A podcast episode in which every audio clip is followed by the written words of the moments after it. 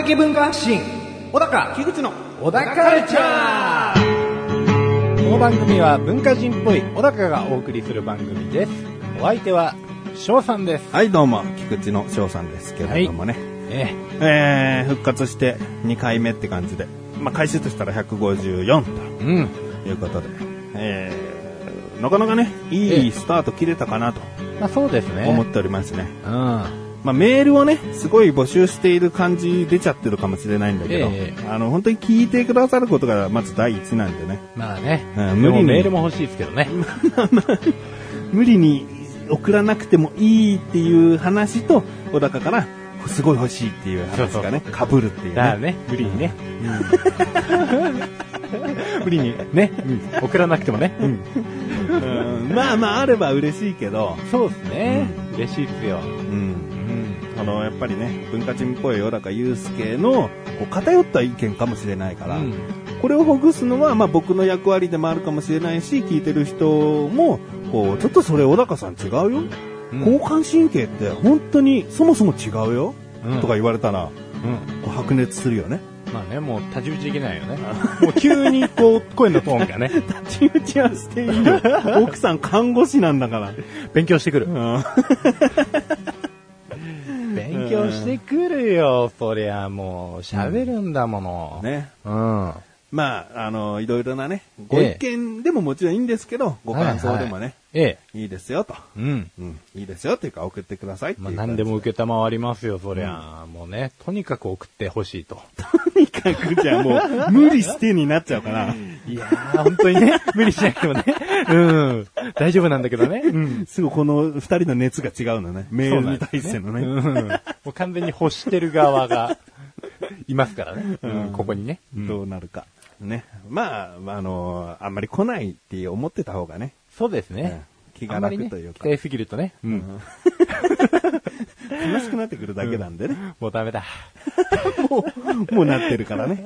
まあ、お腹助けるっていう意味でね、メール、そうですね1回につき1通ぐらいお読みできたらいいかなとは思いますけど。そうそうそうこうね、人を助けることがどれだけ気持ちいいことかっていうのをね、うん皆さんね、キーボード越しにね、体感していただいてね。じゃあ、小高もちゃんとこう、助けられた感出さないと、そうなんですよ。こう、ねいざ人助けしてもさ、お礼言わないとかさ、いやむしろ逆ギレされるとかになったらさ、えええ全然気持ちよくないからね。うん。ただ落ち込みはしますけどね。的確なことを言われてね。ああ、つって。喋らなきゃよかった、つって。うんまあ、あのーメールあってもなくても、はい頑張っていきたいなと思いあますのでもちろんです。うんちょっと口挟みたいなと思う人はね、うんメールでどしどしこう、そうですね。ガンガン言ってきてほしいなと思います。ですね。ああ、よろしくお願いします。はい。それでは、最後までお聞きください。小田カルチャーは皆様からのご意見、ご感想をお待ちしております。番組ホームページのメールボタンをクリックして、投稿フォームよりお送りください。いろんなメール、お待ちしております。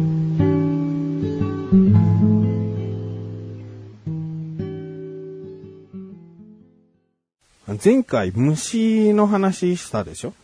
あ、しましたね。うん。あのー虫、子供の頃は触れたりしたけど、大人になって気持ち悪い、怖い、嫌だってなってるっていう。はいはいはいはいはい。引っ張りますね。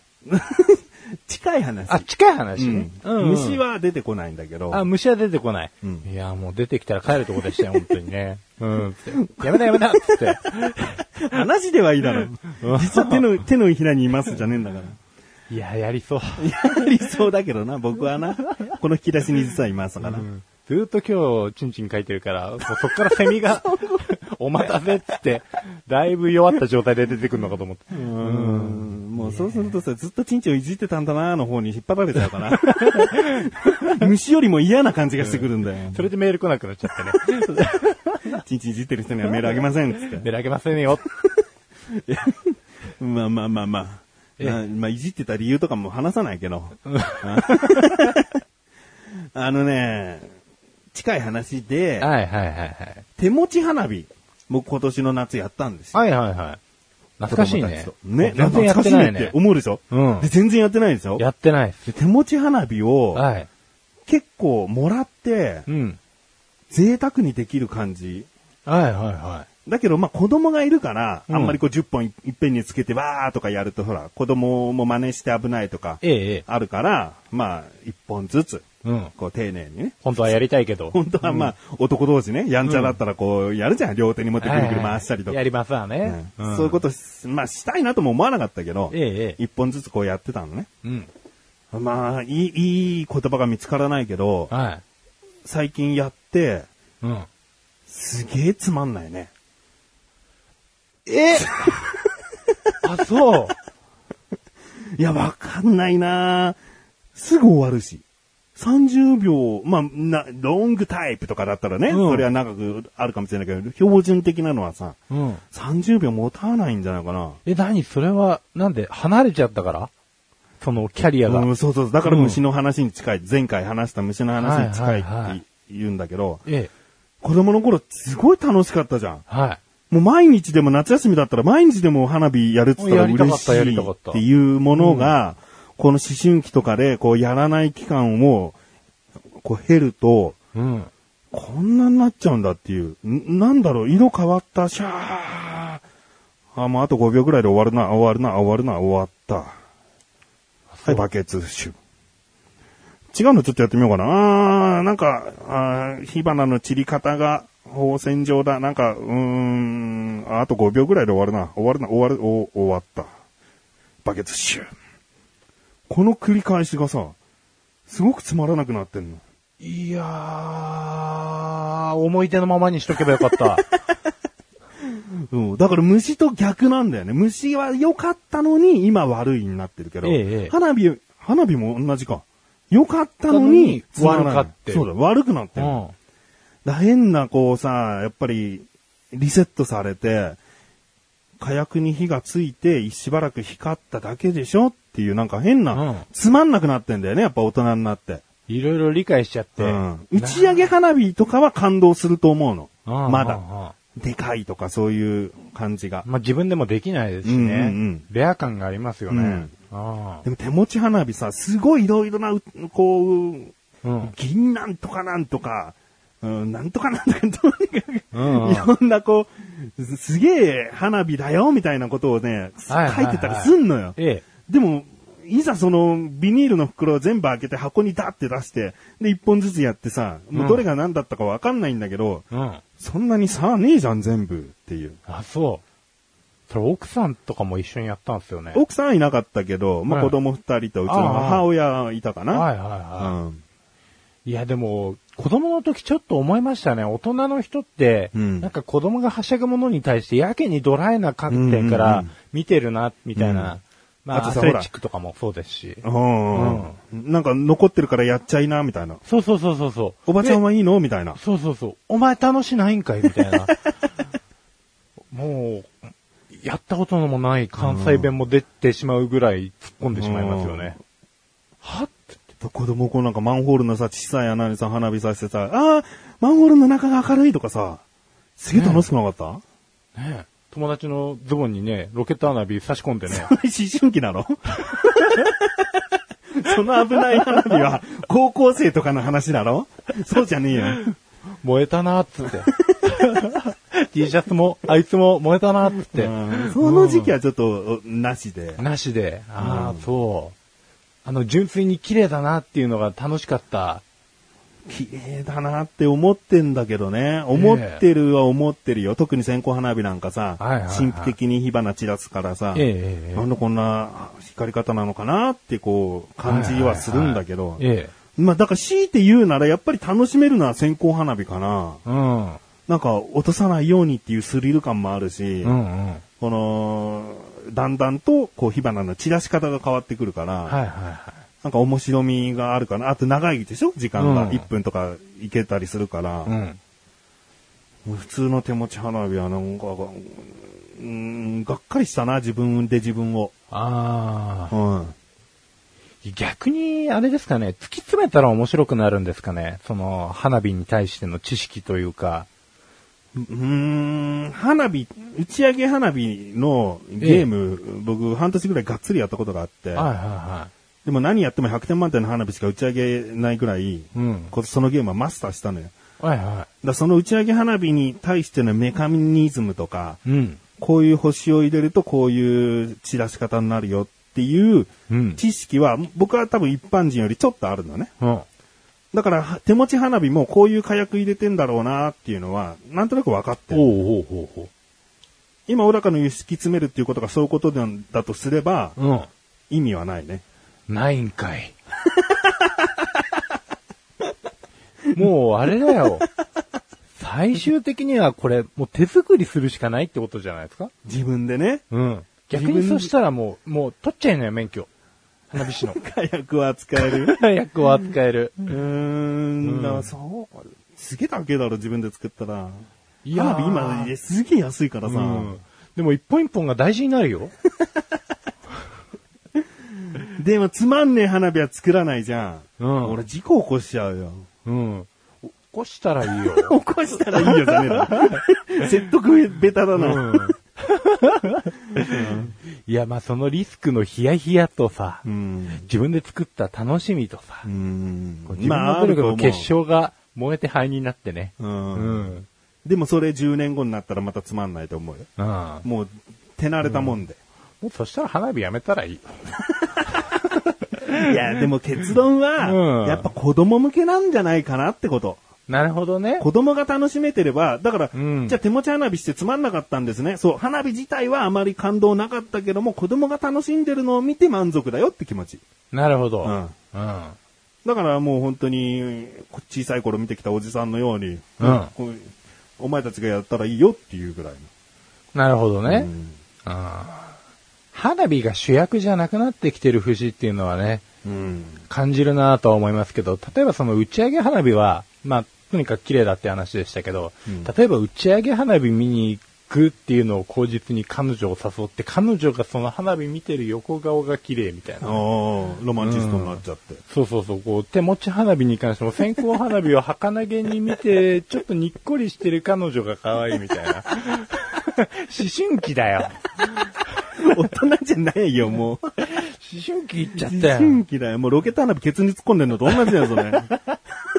もう同じ年代にやりますようんね。結局ね。ううん。ん。だからその年代でも花火そうやって楽しんでたらもしかしたら手持ち花火楽しいって思ってる大人もいるのかもしれないな。まあそうなんですよね。大人になっても結局年齢は大人だけど子供がどれだけ思春期で、心がどれだけ思春期で入れるかっていうところがうん案外肝かもしれないと。ううん。ん。だからもうそういう意味ではもう心身ともに老いたんですよ。うんうん。そうだな。そうですよ。僕がやりたい手持ち花火なんてさ、うん30連発飛んでいくやつを手で持っちゃいけませんを手で持ちたいもんね。ポあーンって飛んでいくやつあるじゃん。なるほどねポーン、ポーンって。うんまあ人にはもちろん向けないけどさ、ええなんかピストル撃ってるような、なんかこう、感じの。あ。うん。そういうのはもう手持ち花火じゃないもんね。まあそうですね。いやでもやっぱりロケット花火とか超楽しかったな。ロケット花火でも僕あんまり楽しんでないな。あ、本当ですか？人、まあまあやっちゃいけないけど、ちょっとこうんう戦争だみたいなことでしょ。ええええやったことないんだよね。あ戦争もそうですけど、ちゃんと狙い通り飛んでいくかっていうね、ああ、ああ。コントロール力。うんうんうん、ある程度運任せの部分もありますけど、うんやっぱり火がついちゃってからは。うん。うんうん。まあ、そこまで、あとはどれだけ遠くに飛ばせるかとかね、よくやりましたけどね。うん。まあ今もう型外しちゃいますもんね。そんなんやったらね。パーンっつって。ロケット、なんでもないっすわ。うん、特に思いつかなかった。うん。ロケット脱臼かなそうですねうん。ロケットアダッキューとか。あ、脱臼かうな、ん。骨折っつってね。ううん、そのままね。うん、ね。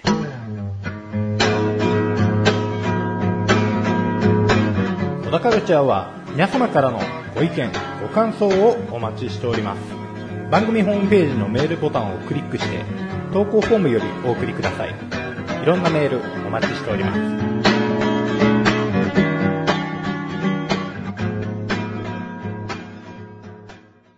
とあるニュースでさ、えなんか職務質問で手持ち検査を断り続けたら1時間、なんか時間を潰されて、え。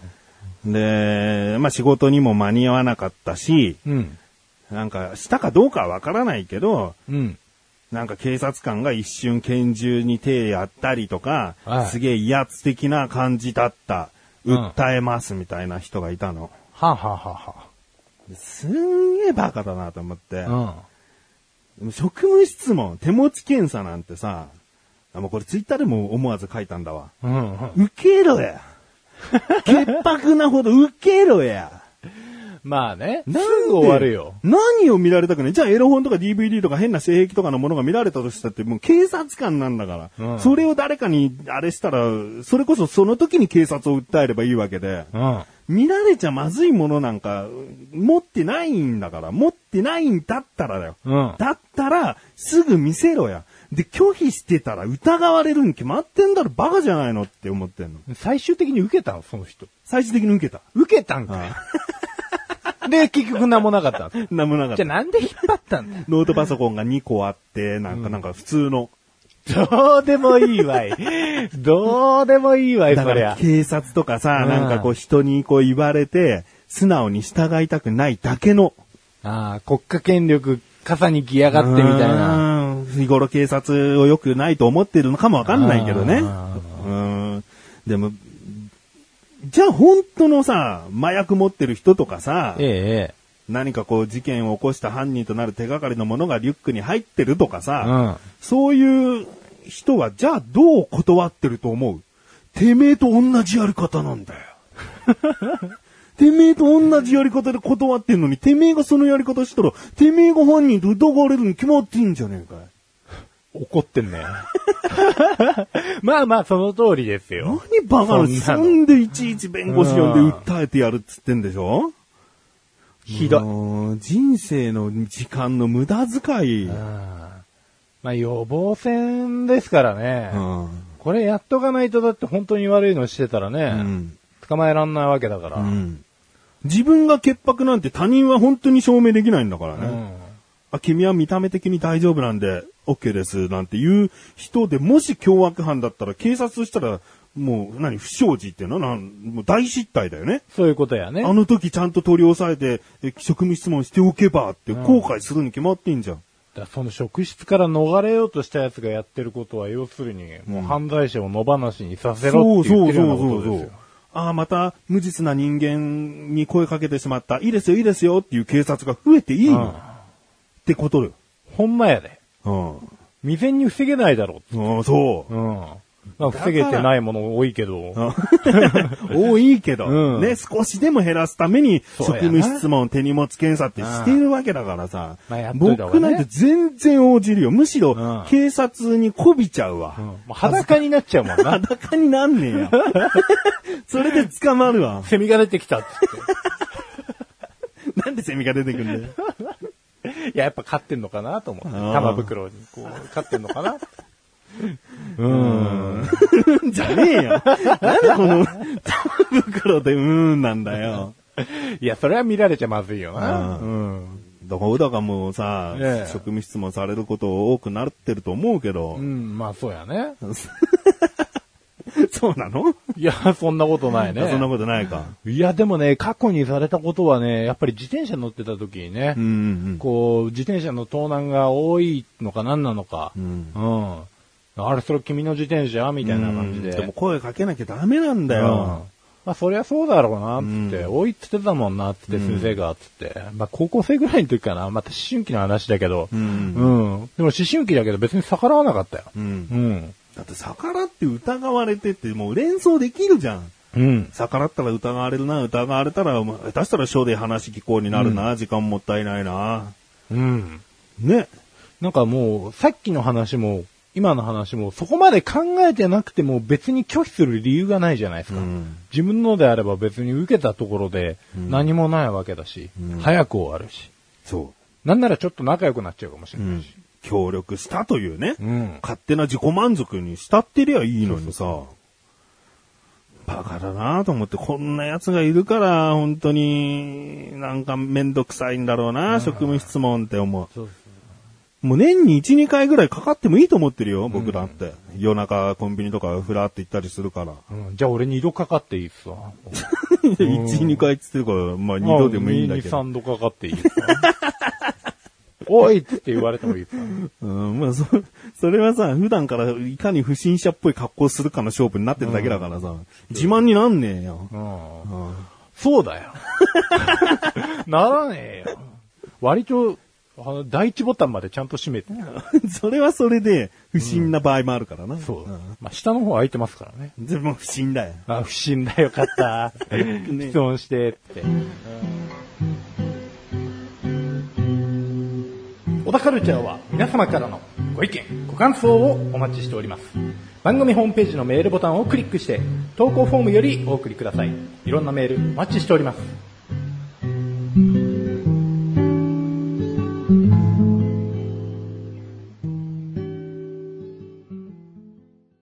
あのね、うん。僕、ダメになった話したじゃないですか。ああ、今日、してねえんだけどな。うん前回も、まあ前回してはないんだけどな。うん。まあ、ダメになった、うん。一年間ぐらいな。ダメになってる間に、うんダメになってる間にじゃねえや、ダメになった後、うん。ちょっと資格を取って、ちゃんと復活してから、そう、うん。復活、ある程度復活してから、うん資格を取りまして、うんうんで、それをしまあ仕事に生かした仕事をしてるわけですよ。うん。うんうん。うん。なんだと思う？なんだっけ？登録販売者ですよ。登録販売者。登録販売者ですよ。えっと、薬物系だっけ？そうです。薬物です。薬物を指すのね。そうそうそう。うん。ドラッグって言わなくていいよ。うん。だでもドラッグストアだ。ドラッグさ、わかるけど、ドラッグですよって言うとちょっと、うんあれ、あっちの方になあっちなの方ねるから、イメージが。まあまあまあまあまあ。うん。そういうことですよ。なるほど。うん。薬剤師さんほどではないんですよ。うんうんうんうん。薬剤師さんが取り扱える範囲と、その登録販売者が取り扱える範囲と、うんうん。あるんですね。うん。うん。だから簡単な、簡単なっていうか、もともと医薬品として扱ってて、うん。で、えっ、と、まあ、ちょっとランクが下がったものに関しては我々取り扱えると。第二医薬部外品とか。第2類医薬品とか、第3類医医薬薬品。ね、医薬品か。医薬部外品は関係ないんだ。関係ない。うんあれはどこでも売れるんだ人でも普通に売れるんですけど、うんで第1類とか、うん。要指導医薬品とか、うんそういうのは、まあ、薬剤師さんじゃないとうん。ダメなんだね。取り扱いができない。要は病院行って処方箋でもらえる薬。えっ、と、それでもないですね。あそれでも市販薬で、例えばロキソニンってあるじゃないですか。うん頭痛に、まあ、ロキソニンですよね。うん頭痛薬まあうん。うんまあ、もう今、バファリンって言いそうになったけど、まあ、バファリンはあれ2類とかなんで。あ、マガリは2類。そうなんですロキソニンは？えっ、と、1類です。1類なんだ。はい。入ってる成分によって違うんです、これ。ロキソニンは小高売れるの？ロキソニンは僕売っちゃダメなんです。売っちゃダメなんだね。薬剤師さん呼んで、うーいっつって、ああ。来てよーっつって、薬剤師さん呼ばないといけない 今のくだりいらなかったですよね。うん。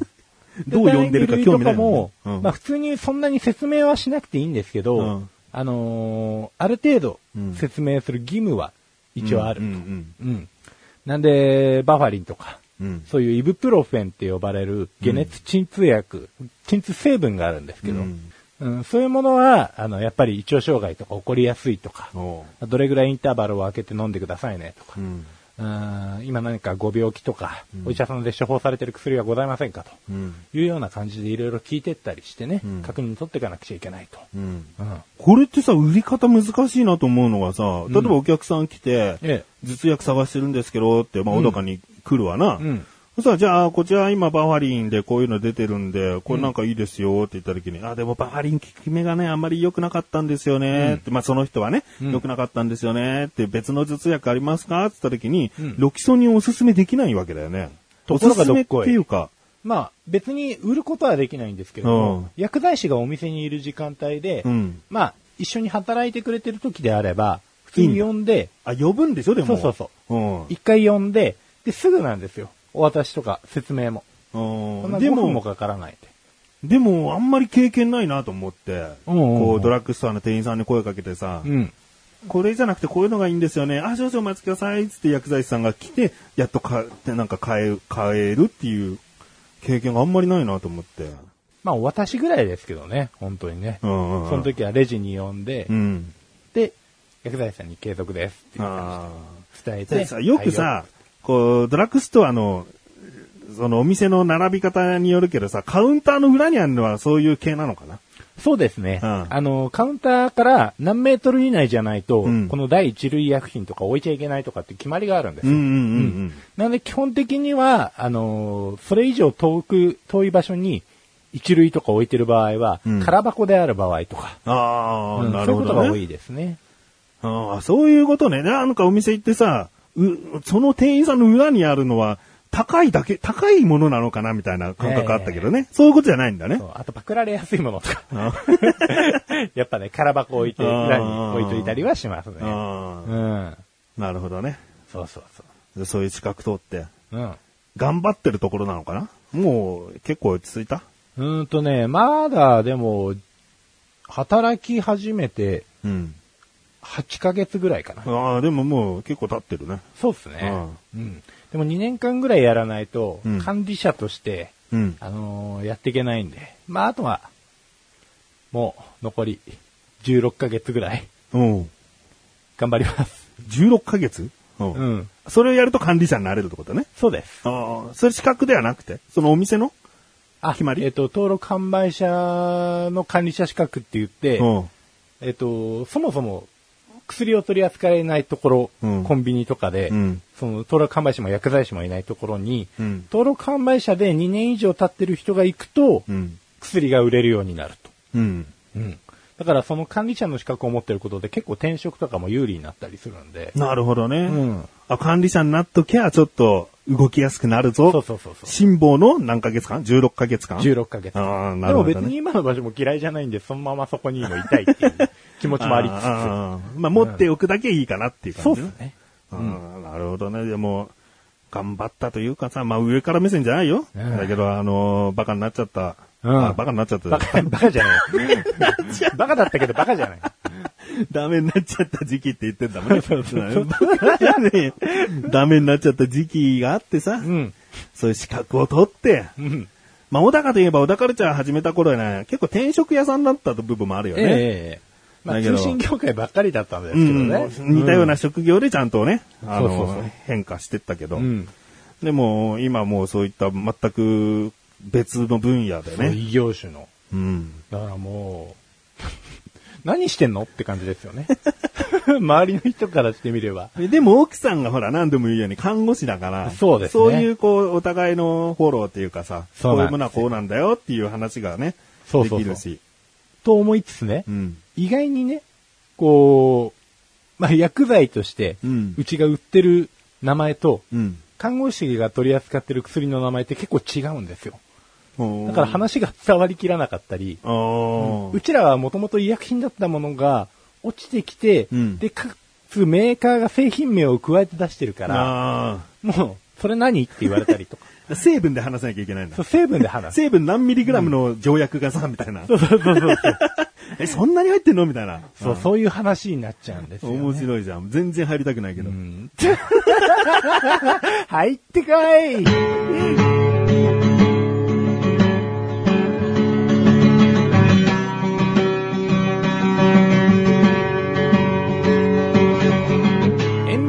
かはい。今回ももう終わろうとしておりますが、はい。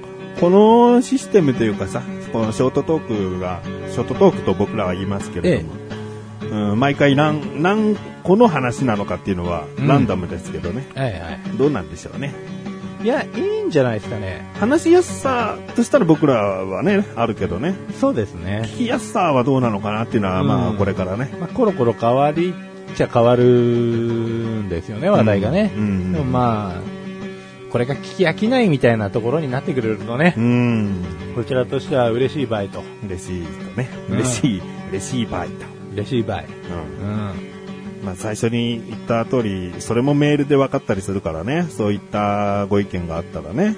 あ いや、聞きやすいですよって来たら嬉しいでしょそういうのがね。うんうん聞きにくいです。前に戻してくださいって言われたら、あちょっと二人で、こう悩もーうん。う。うん。考えよう。なんか戻ることはできない気がするけど。そうですねう。ん それはそれでちょっとね、しんどかったりね。でもこのパ、この感じでいいんだっていう自信も持ちたいからさ、そうなんですよあっね。たら送ってほしいなと思うけどね。まあ、ちょっとこのまま温かく見守りつつ、かつでもメールはどしどしみたいな。ね。こう褒めて伸ばしてみたいな。すげえどしどし欲しいんだな。うんうんそう、どしどし欲しいね。僕は、あの、無理せずにね、うん気がついた頃に送ってくれるのがいいかなと思うけどね。なるほどね。ああ、そっち。うん、なるほどね。どしどし。うん、ね。メールね。うんうん。あの、番組ホームページのメールボタンでってこう、途中で何回も言ってると思うんですけど、ええまあ、番組探すときは何ですかね、小田カルってカタカナで Google 検索したらどうですかね？お、ググってみましょカタカナで小田カルと、えー、検索するとですね、フジテレビさんのオタカル最前線っていう、あの、2017年4月29日に放送終了した番組が出てきてしまいますう。のでうん、えー、あこれなんだ、どんな、どんな、じゃあ最終的にはこのオタカル最前線を ぶち抜く感じで。オタ、オタカルはね、オタクカルチャーの略らしいんああ、だね。なるほどですね。この僕らのオタカルチャーをちょっと、あパクったカルチャー後のくせに、ねパクられましたねう。んああ、やっちゃった。小田カルチャーまでね、ちょっと打っていただくとどうなるかなということで今やってみますけどね。そうするとほら、横断歩道ラジオっていうね、ああ、なるほど、ね。読みづらいのが出てきますかうら、んこの O から始まって最後ラジオって書いてある。ねまあここに飛んでいただけば、ピンク色のメールボタンっていうのが右にあります。なるほど。えーパソコンからスマホからでも送れると思いますので、はいぜひ、あー無理をしないで送っていただきたいなと。そうね。どしどし、送 っていただきたいなと思います。小田カルチャーは月に2回の水曜日更新です。それではまた次回、さようだか。さようだか。